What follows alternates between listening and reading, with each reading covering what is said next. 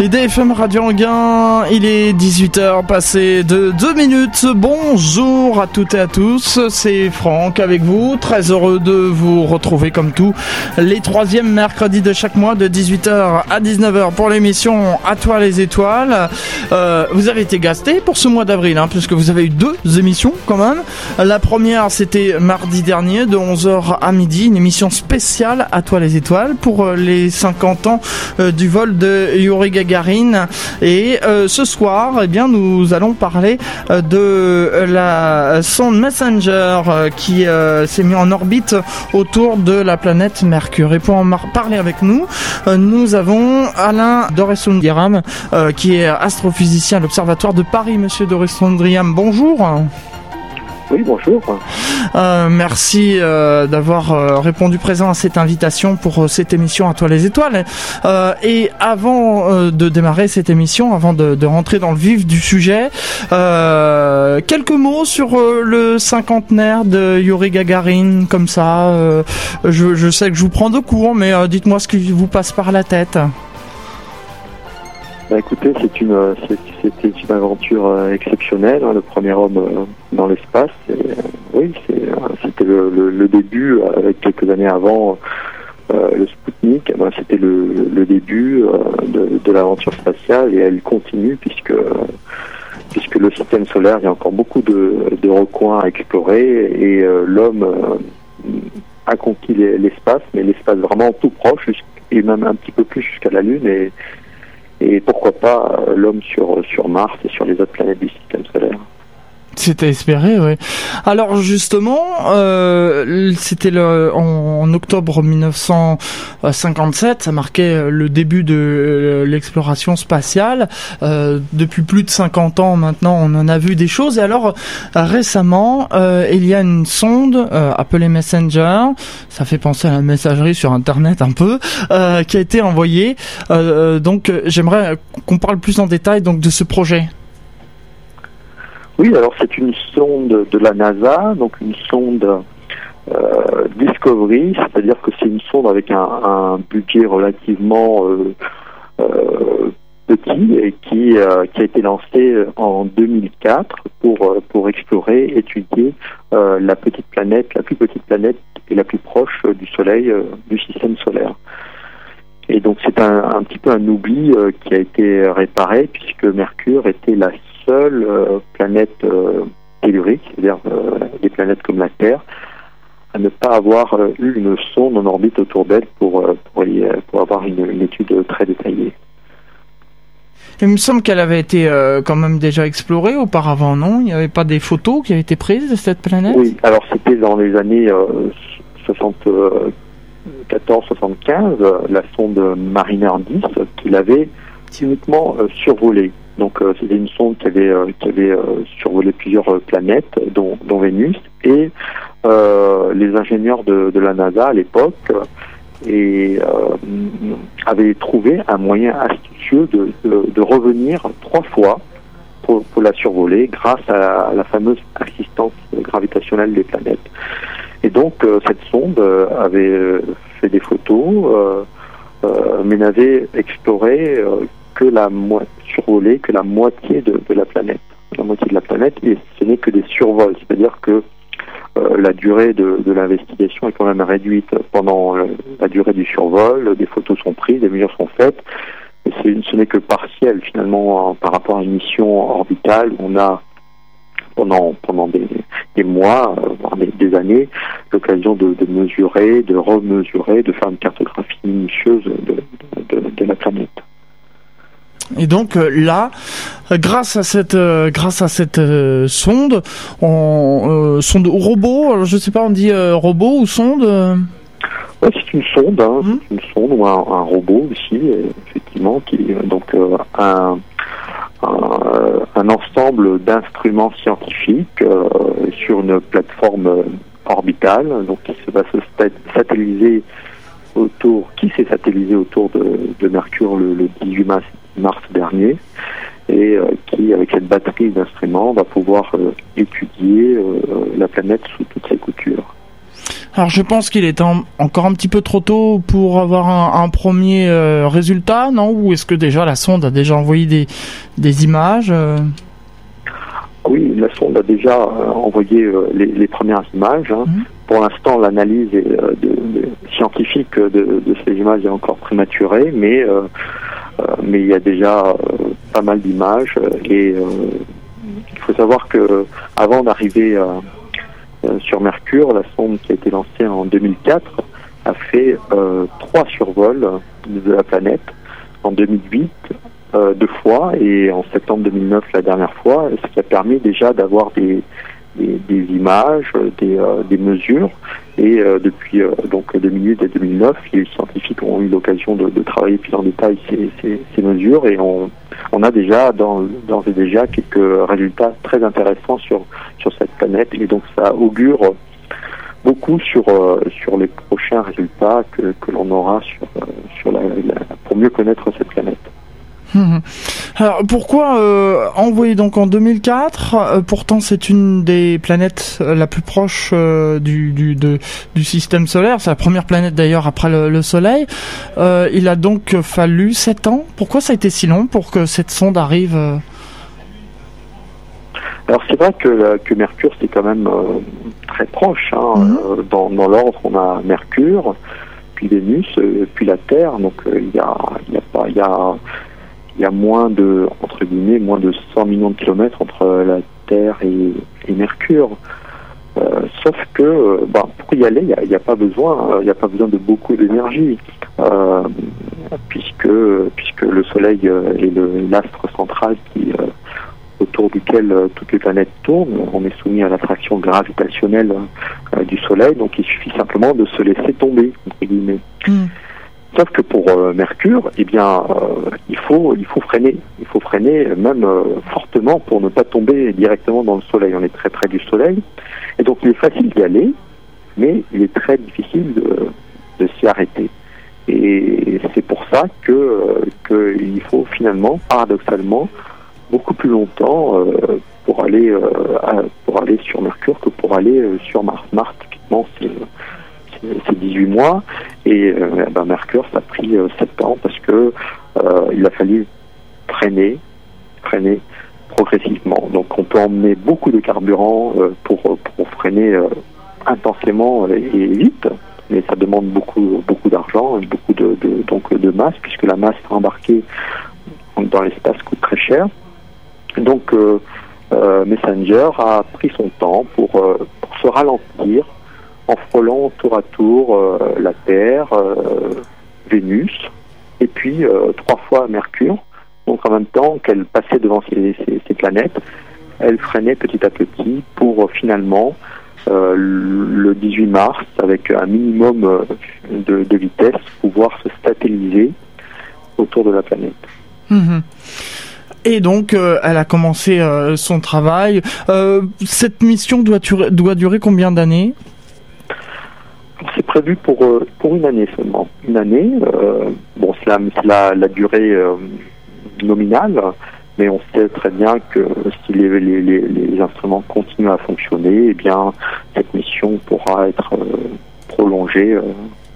Mais normalement, tous les objectifs scientifiques de, de, la mission pourront être atteints en, une année.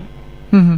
Mais c'est vrai qu'on peut remarquer, on a euh, d'ailleurs un bel exemple avec euh, les robots euh, Spirit Opportunity, notamment où la, durée de vie devait être de, trois mois et là c'est à plusieurs années. Donc il y a de fortes chances pour que ce soit prolongé au bout d'un an. je pense. Tout à fait. Tout à fait mhm. Donc, donc à suivre pour pour cette euh, cette sonde euh, Messenger.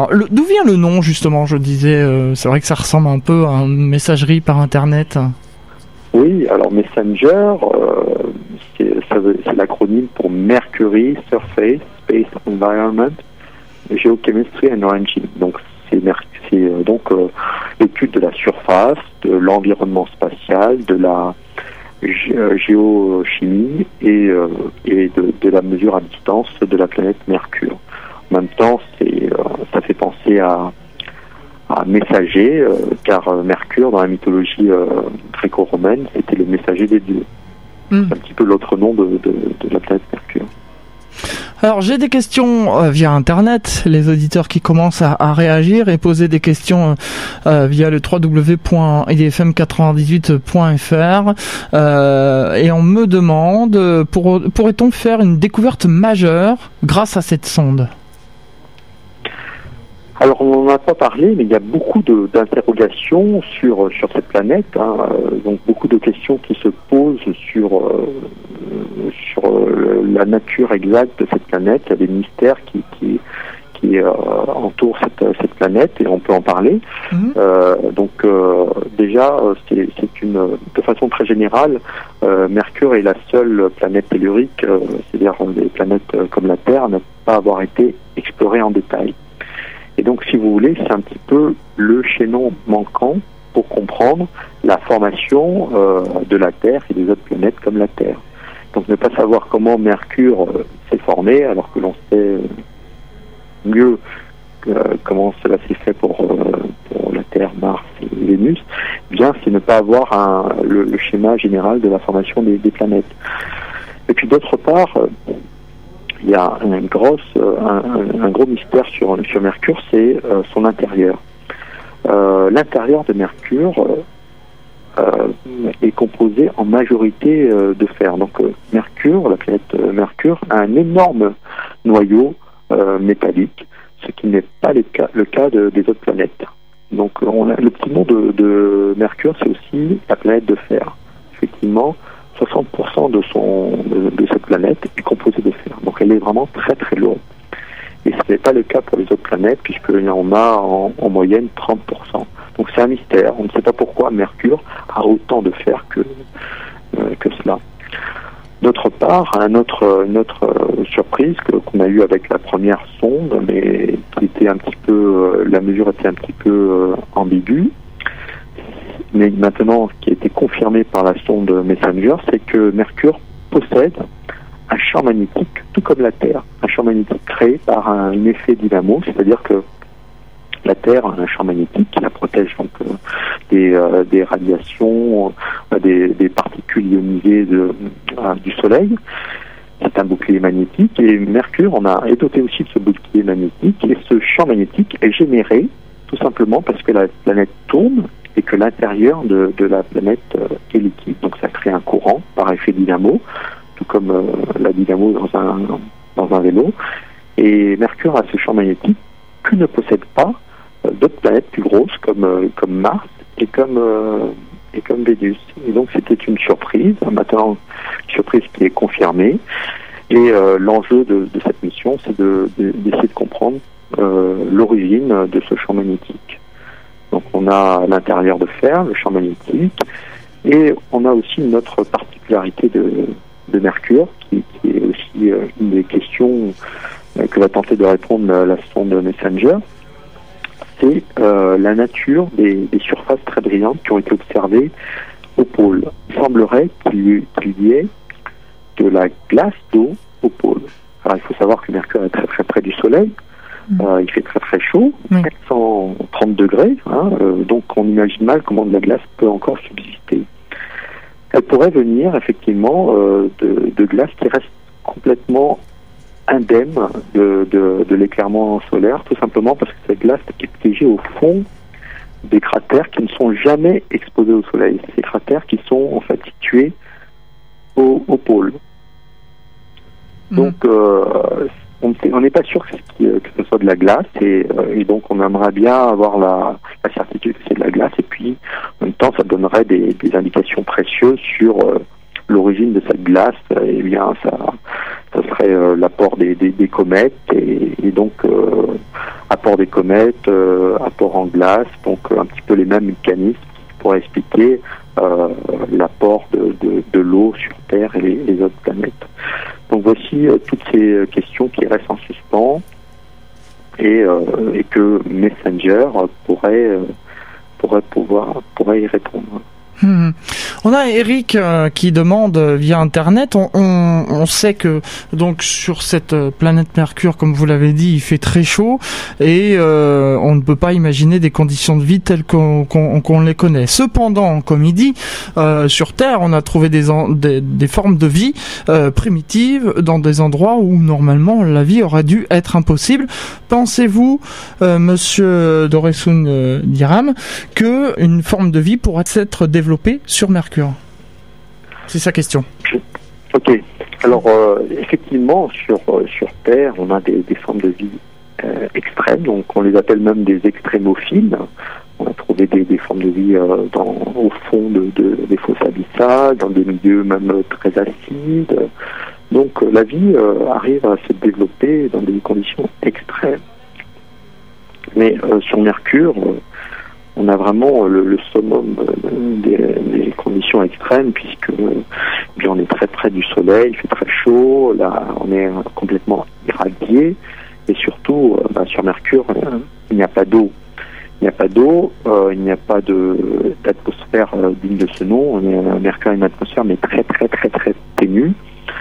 Et donc on imagine mal euh, des conditions propices à, la vie. Mais bon, on ne sait, on, on, on, on ne sait rien, on ne sait jamais. Mais disons que dans le système solaire, il y a, des endroits euh, quand même extrêmes, mais qui sont peut-être plus propices à, au développement de, formes de vie euh, toutes simples. Je pense par exemple à, Mars. Hein.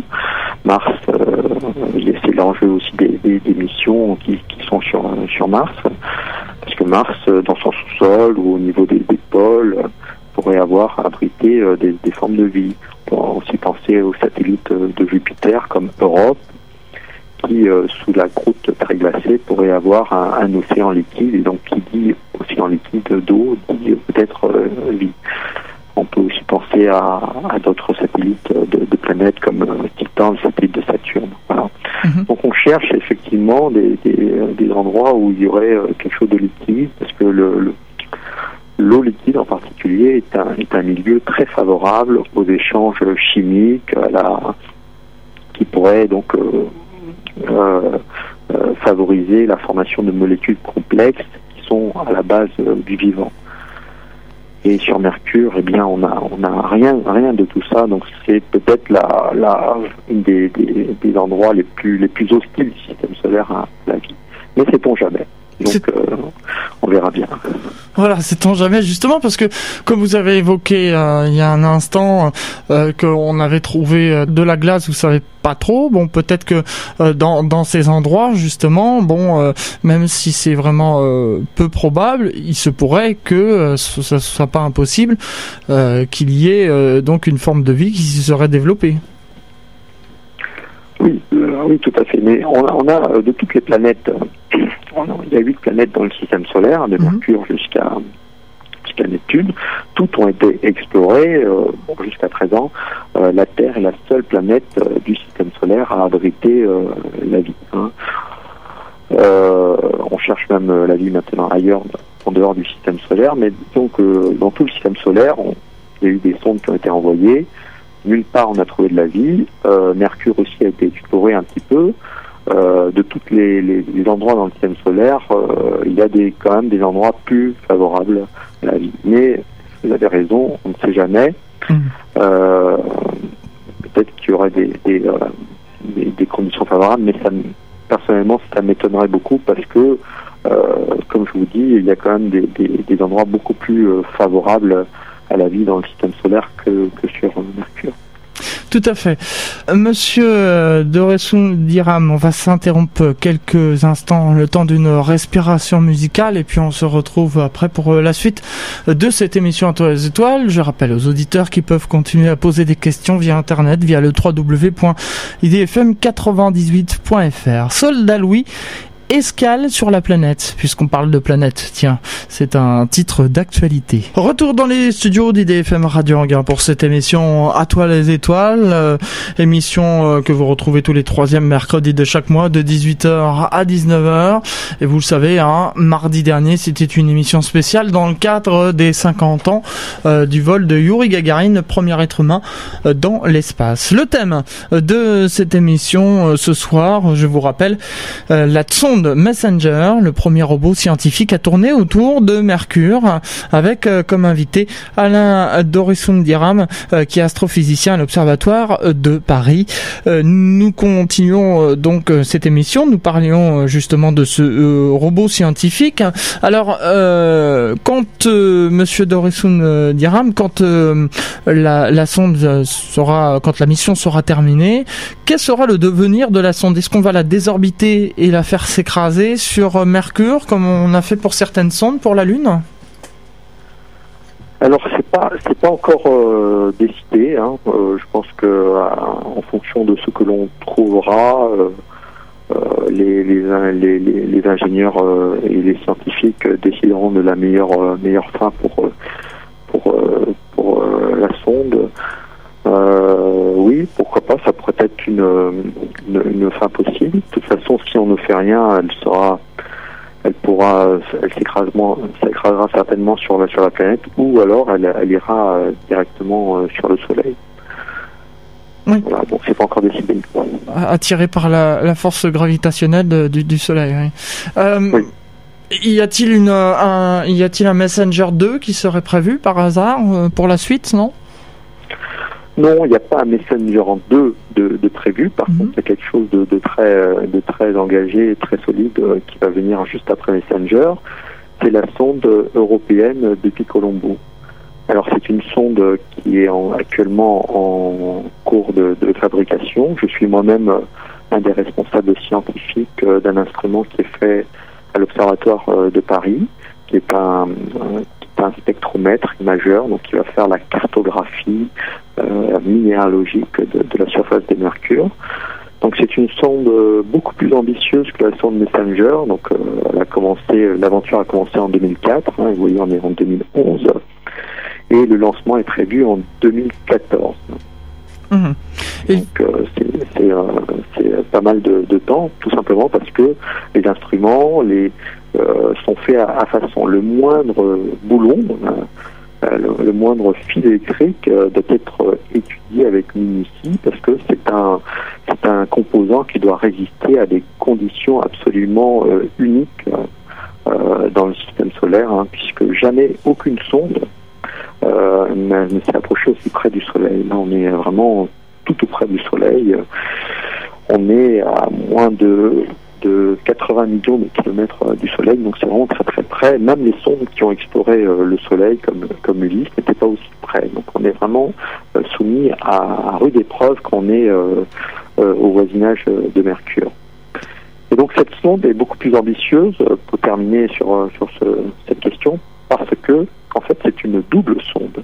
C'est une mission européenne et japonaise, donc une sonde, une double sonde, une sonde euh, européenne qui va s'approcher un peu plus près de, Mercure sur une orbite plus basse. Qui va en étudier euh, la surface, et une autre un peu plus loin, euh, qui est celle-là est japonaise, et eh bien qui va étudier l'environnement de la magnétosphère de, Mercure, comme je le disais, Mercure est doté d'un champ magnétique, de, et donc cette sonde va plutôt s'intéresser aux relations entre le vent solaire, euh, donc euh, le flux de particules qui est émis par le Soleil et qui bombarde euh, la planète, et donc cette, planète qui se protège avec son, bouclier magnétique. Et donc ça, c'est exactement ce qui se passe aussi sur Terre, mais à une échelle moindre. Et donc cette sonde va aussi pouvoir étudier cet, aspect de, Mercure.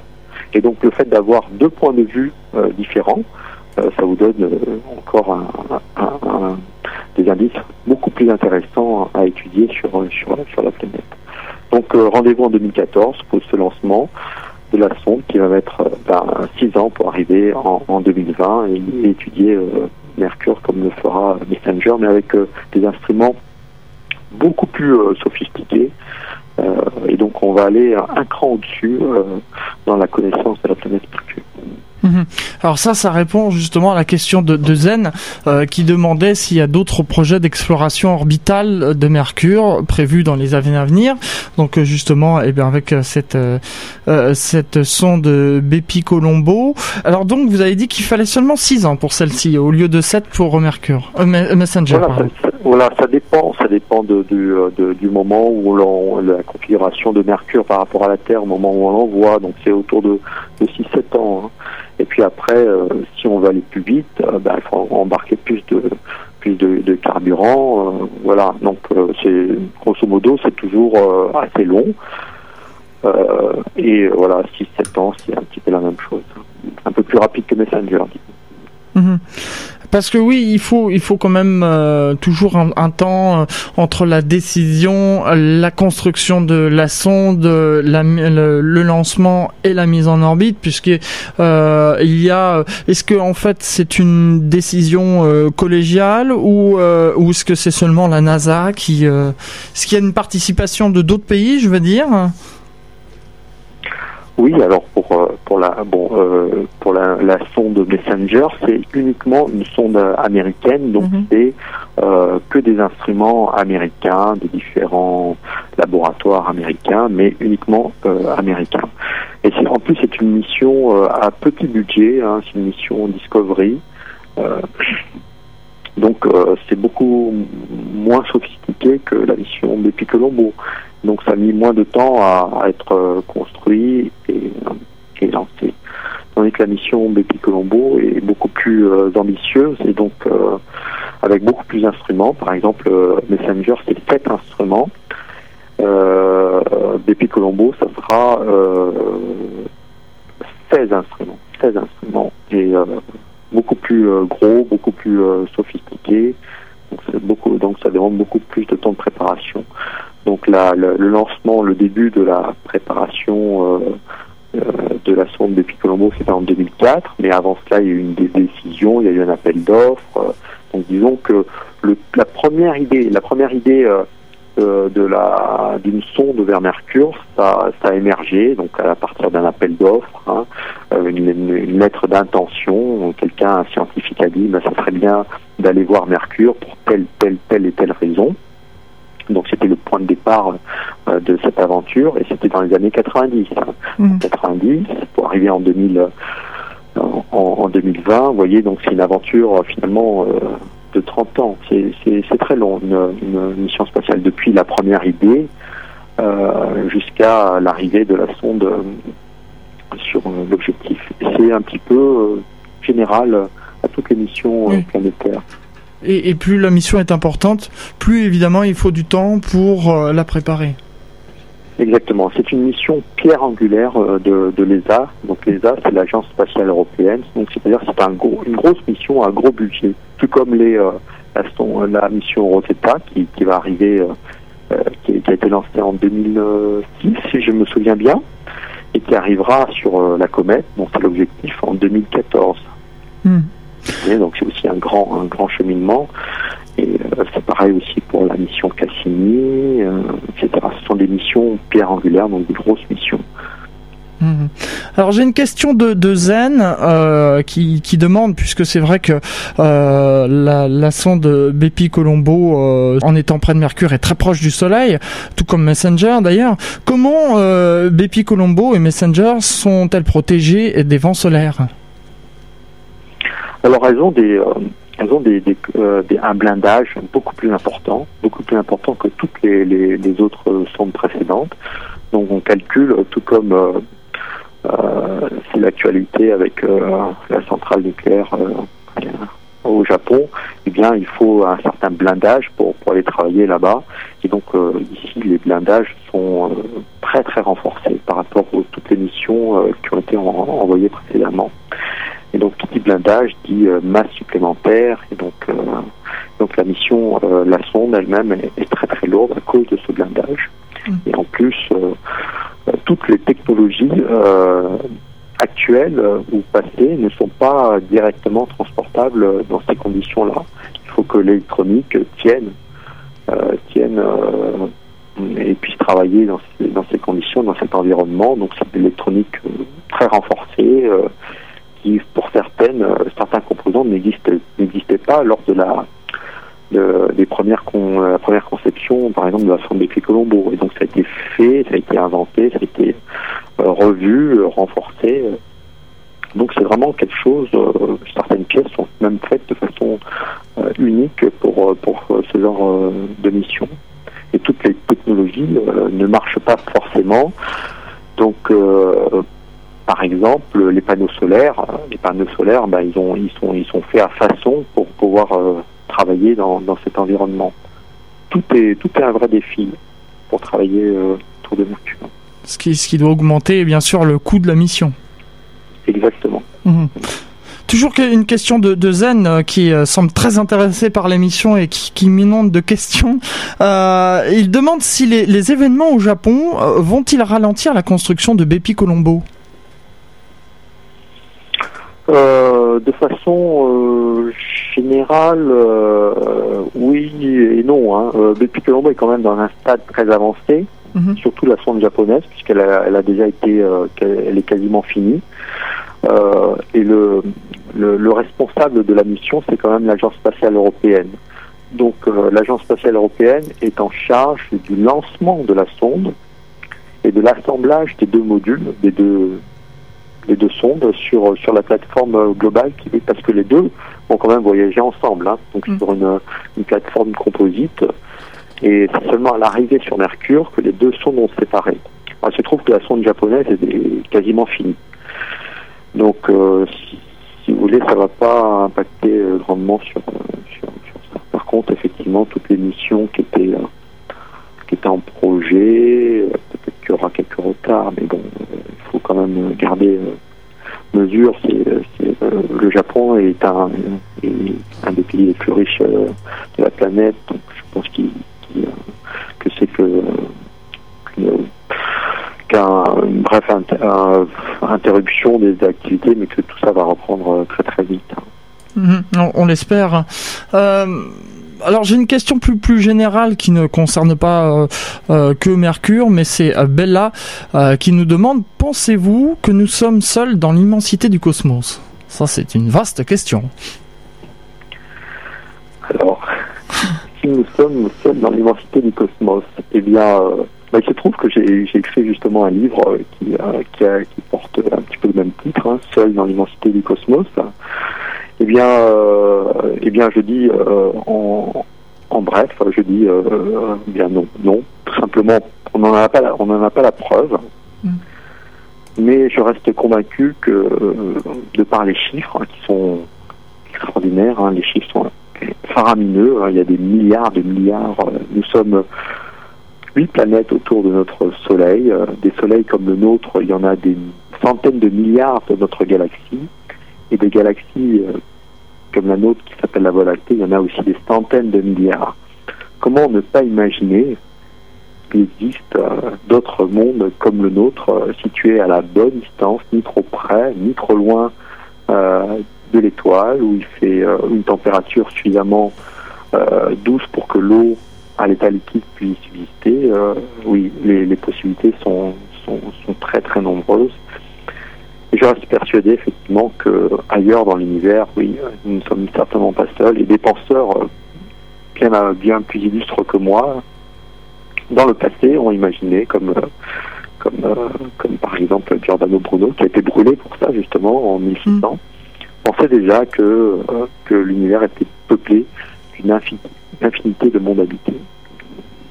Hmm, tout à fait. En fait, je vois que vous raisonnez, vous raisonnez comme euh, euh, Jean Henneman, que j'avais eu euh, l'occasion d'interviewer avant son, son, décès, qui disait en fait, il faudrait prouver comment prendre le problème à l'envers, en fait, en disant qu'il faudrait prouver comment la vie s'est développée que sur Terre et pas ailleurs, en fait. D'accord. Pourquoi? Pourquoi la, la Terre se serait la, la, la vie se serait développée sur Terre? Uniquement sur Terre et pas ailleurs. Il dit en fait, il faudrait prendre le problème à l'envers, quoi. C'était donc une théorie de, de Jean Hinman. Oui, c'est une façon aussi très intéressante d'aborder de, de, le problème. Oui, tout à fait. Tout à fait. On va s'interrompre une seconde fois le temps d'une nouvelle respiration musicale. Et euh, puisque l'on parle de planètes, d'univers euh, et, tout ça, et eh bien je trouve, euh, je cherche des titres en rapport et on va écouter tout de suite l'affaire Louis Trio avec le titre Chic Planète. Et on se retrouve dans un instant pour la suite de cette émission où on posera encore d'autres questions qui nous arrivent encore de Zen. À tout de suite euh, sur euh, IDFM Radio Anguin 98 FM euh, pour cette émission À toi les étoiles. Vous savez que vous retrouvez tous les troisièmes mercredis de chaque mois de 18h à 19h. Donc on peut pas se tromper. Hein. Et donc je vous rappelle que le thème aujourd'hui, nous en avons parlé dans cette première partie d'émission, la Messenger, le premier robot scientifique à tourner autour de Mercure avec comme invité Alain Doresundiram, astrophysicien à euh, l'Observatoire de Paris. Euh, l'affaire Louis Tréau tout de suite, Chic Planète sur IDFM. Retour dans les studios euh, d'IDFM Radio Hangar pour cette émission À toi les étoiles. L'affaire Louis Trio à l'instant avec Chic Planète dans son dessus. Il n'y a rien de plus beau que la Terre, dit justement le, chanteur de, de ce groupe. Ça me faisait venir une, question à l'esprit justement. On a des photos de Mercure. Mercure est belle aussi. Même si c'est pas effectivement, il y a rien de plus beau que la Terre, comme on dit, avec ses couleurs bleu, vert. Euh, mais Mercure est belle aussi, non, Monsieur Oui, alors euh, Mercure, a, a, priori, euh, c'est pour ça que c'était pas très intéressant au début et personne n'était très excité par Mercure. Mhm. Mercure ressemble à première vue à la Lune. C'est une surface complètement criblée, constellée de, de cratères. Mais quand on y regarde de plus près, eh bien, avec les images euh, de, Mariner, puis maintenant de beaucoup plus détaillées de, Messenger, c'est qu'on voit un monde euh, complètement fascinant parce que il est il y a plein de cratères, mais pas seulement des cratères. Il y a, des, euh, volcans. Maintenant, on en, est persuadé. il y a du volcanisme qui a, sévi sur sur la planète Mercure. Il y a même des, des structures un peu uniques dans le système solaire qui sont des escarpements lobés en fait, c'est des énormes balafres sur, euh, sur la planète de plusieurs centaines de kilomètres de long et qui sont euh, des falaises de haut avec un dénivelé de, de 1 km et qui correspondent en fait à un passé tourmenté euh, de Mercure où la planète s'est complètement rétrécie, rétrécie de plusieurs kilomètres. Et on pense qu'elle s'est rétrécie de façon brutale comme ça parce que bah, c'est une planète euh, faite essentiellement de fer et donc le fer quand il s'est il s'est refroidi, ça a craquelé euh, la croûte euh, solide euh, de la surface de, Mercure. Et on a comme ça des, des balafres sur toute la surface de la planète. Et l'enjeu de la mission Messenger et puis plus tard de Bepi Colombo sera de reconstituer l'histoire géologique, tectonique de la planète. Et ça fait le, le bonheur de tous les géologues du système solaire et de la Terre. Mmh, tout à fait. Et euh, donc, on, aura l'occasion de voir ça de plus près euh, grâce à, ces sondes, notamment Messenger et, prochainement euh, Bepi Colombo. Oui, c'est ça. Il faut savoir que pourquoi les, scientifiques explorent les planètes du système solaire, surtout celles qui ressemblent à, la Terre, c'est c'est ce qu'on appelle faire de la planétologie comparée, c'est-à-dire comprendre les similitudes entre les planètes elles-mêmes, et aussi leurs différences pour, in fine, comprendre euh, euh, l'histoire de, la Terre. On revient toujours à cela. essayer de, voir, euh, d'analyser et de comprendre les autres planètes, c'est encore mieux comprendre la nôtre. Hmm, tout à fait. Tout est parce qu'effectivement tout est lié, quoi. Oui, tout est lié et on ne peut pas regarder uniquement notre nombril pour avoir toutes les réponses. Euh, c'est en regardant ailleurs qu'on trouvera les, réponses à notre propre histoire. Hmm. Alors je rappelle aux auditeurs qui peuvent poser des questions euh, via internet, via le www.idfm98.fr. J'ai bien vu euh, la dernière question de Zen qui est arrivée, mais je vais la poser vers la fin de l'émission parce que je trouve que c'est, ce serait un très bon message de conclusion. et une question de Ushepta qui demande comment devient-on astronome? Comment devient-on astronome? Oui. Eh bien, Alors il faut faire, il faut faire des, études plutôt longues, hein. mm. donc je dirais un, bac scientifique, puis des études scientifiques après le bac, donc ça passe soit par une école d'ingénieur, soit par une licence scientifique et un master. Donc euh, une licence c'est trois ans après le bac et un master c'est euh, donc euh, cinq ans après le bac. Donc on fait un master en, en, sciences. Il y a des masters aussi en astronomie, en astrophysique. Donc à l'issue du master ou du diplôme d'ingénieur, on se trouve avec un bac plus 5 et c'est là que l'on commence euh, un travail de thèse. Donc on fait une thèse de, doctorat qui vous amènera pendant trois ans à étudier un, sujet que vous êtes euh, approprié avec euh, l'encadrement d'un directeur de thèse et pendant trois ans vous allez travailler sur ce sujet et euh, soutenir un, mémoire devant un jury qui vous déclarera apte à être docteur en, en, astrophysique et c'est là que avec fort de ce diplôme que vous pourrez candidater pour devenir astrophysicien dans les instituts en France que sont le CNRS, euh, les observatoires ou les universités. Hmm. Alors on arrive bientôt au, terme de cette émission à toi les étoiles et avant de, poser euh, justement euh, la question de Zen, est-ce que vous aviez quelque chose à rajouter sur notamment cette planète Mercure et ces, sondes, cette sonde Messenger et la future sonde Bepi Colombo, voilà.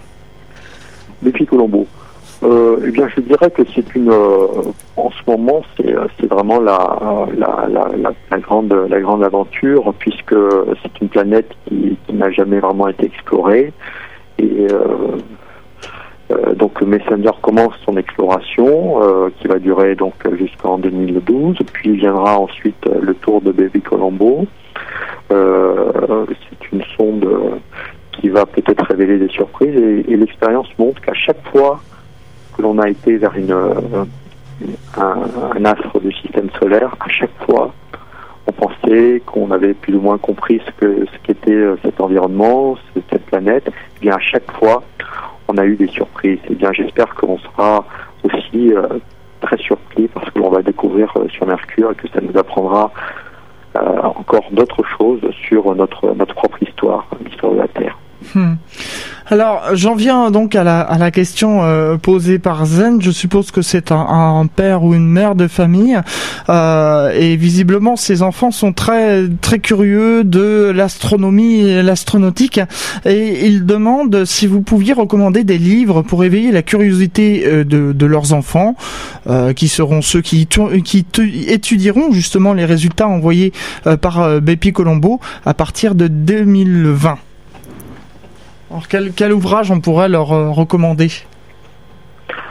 Alors euh, pour les euh, bah, pour les pour les résultats sur sur la, planète Mercure, bah, les livres sont encore à écrire hein, parce qu'effectivement quand on regarde la la littérature, il n'y a pas grand-chose sur Mercure, tout simplement parce qu'on n'en sait pas beaucoup. Hein, et c'est un petit peu le parent pauvre du système solaire, puisque jusqu'à présent, il y avait très très peu euh, d'images. Et l'astronomie, euh, le système solaire, c'est aussi euh, l'attrait de cette science, c'est que c'est très visuel. Il y a de très très belles images. On est absolument ahuri quand on voit les, images de, de Titan ou d'Encelade, le satellite où il y a des geysers euh, qui, qui montent à plusieurs kilomètres en altitude. Donc il y a vraiment, et surtout aussi les, images sur Mars, on, a l'impression même de, de, marcher dessus, on voit des petits détails.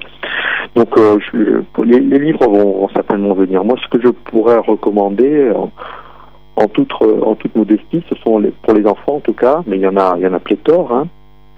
C'est les livres que, que je commence à écrire dans une collection qui s'appelle euh, Les Savoirs Juniors euh, aux éditions Belin et qui euh, où je vais décliner un petit peu toutes les thématiques de l'astronomie. J'ai commencé par la ronde mystérieuse des planètes où à, la manière d'un petit spationaute, j'explore comme chaque planète dans le système solaire. Donc c'est un livre très illustré avec des petits dessins pour les enfants, un, un des petits textes très clairs. Donc c'est une collection destinée aux enfants entre jusqu'aux collégiens, lycéens. Donc le deuxième, c'était l'étoile, le Soleil, notre, notre étoile. Et le troisième volume, eh bien, c'est Seul dans l'immensité du cosmos, où j'explore la vie dans l'univers, j'ai répondu à cette question, euh, on, en est convaincu, mais pour l'instant, on n'a rien trouvé. Et donc, euh, c'est une, pour ce, dans ce dernier livre, euh, eh bien, c'est une science tout à fait en plein boom, puisque c'est celle de la découverte des, autres systèmes solaires. Qui, maintenant, on en connaît plus de plus de 500. Et peut-être que parmi ces 500 et les, prochaines à venir, il y a des planètes dites habitables, c'est-à-dire euh, celles qui pourraient, euh, comme la Terre, être à la bonne distance de l'étoile pour avoir de l'eau liquide et les conditions favorables à l'apparition de la vie. Voici donc ces quelques livres que je peux recommander, euh, qui sont de ma création, mais il y en a bien sûr d'autres disponibles. Alors, euh, cette émission à toi les étoiles, justement, euh, a pour but d'informer, euh, d'informer les auditeurs, qu'ils soient passionnés ou non, et pourquoi pas éveiller des, vocations. et justement, Zen nous demande s'il y a moyen de découvrir l'Observatoire de Paris pour éveiller des vocations auprès de jeunes enfants. Alors, mais je suis très content que, que Zen pose cette question, puisque je suis très, euh, très impliqué dans tout ce qui est euh, diffusion de la culture scientifique et astronomique au plus grand nombre. Je suis euh, moi-même, je fais beaucoup de conférences, j'anime des, des, ateliers dans, dans, les écoles, je suis responsable des parrainages de classe de l'Observatoire de Paris. Donc si, si des parents, des enseignants m'écoutent, eh bien je, vais leur dire que l'Observatoire de Paris propose à tous ces enseignants euh, des, formations, des, visites, euh, des parrainages de classe euh, par un astronome professionnel de l'Observatoire de Paris. Donc pour encadrer un projet, pour animer des ateliers, pour venir dans les classes parler des planètes et des étoiles auprès des enfants. Et l'observatoire est un lieu que l'on peut venir visiter. Il y a souvent des, journées portes ouvertes je, je prends cette occasion pour vous informer que, euh, la nuit des planètes à l'Observatoire de Paris, eh ben, aura lieu du 6 au 9 mai 2011. Et c'est l'occasion pour tous, un, chacun, pour ceux qui habitent euh, dans la région, bien entendu, de, de venir euh, voir avec les télescopes de l'Observatoire, voir les planètes, parce que ça sera justement l'occasion de voir des planètes à cette époque-là, de pouvoir dialoguer avec les scientifiques qui seront présents. Donc euh, il faut aller sur le site de l'Observatoire, qui est www.obstm.fr, et puis euh, là réserver donc euh, un créneau horaire pour pour venir voir les planètes au télescope, tout comme nous le faisons. Mhm. J'ai déjà eu l'occasion, moi, à plusieurs reprises, de, visiter euh, l'Observatoire de Paris. Je ne peux que le recommander euh, chaudement. Euh, on arrive au terme de cette émission puisqu'il est 18h57. Euh, et pour conclure cette émission, Monsieur de, Dorissum Diram, comme d'habitude, eh bien, je demande à l'invité de faire le mot de la fin. Alors, pour conclure cette émission, le mot de la fin. Le mot de la fin. Alors le mot de la fin, euh, je me tâte, je me pose, je dirais que euh, l'aventure spatiale, elle, est, elle est extraordinaire, elle est très excitante et Mercure, c'est qu'une, c'est qu'une, c'est étape.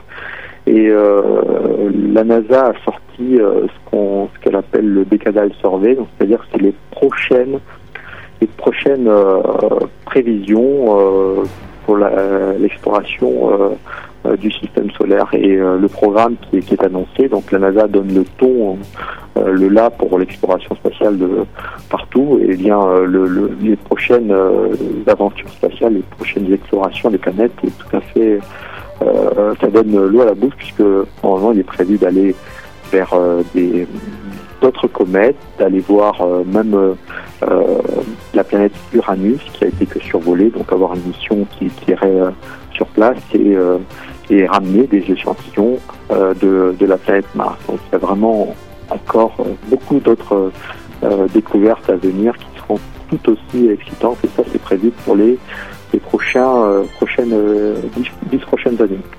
Merci beaucoup, monsieur Doresundiram, pour votre participation. Merci au service presse du, de l'Observatoire de Paris, avec qui je travaille régulièrement. merci aussi aux auditeurs d'avoir écouté cette émission et de votre participation qui fut vive aujourd'hui et intéressante. Je remercie Bella, Zen ou encore Julien, Eric et également Echepta, tous ceux qui ont posé des questions. On se donne rendez-vous demain pour la matinale d'IDFM à partir de 6h43 ou la prochaine émission à toi les étoiles. Ce sera le troisième mercredi du mois de mai. Au revoir à tous et merci encore.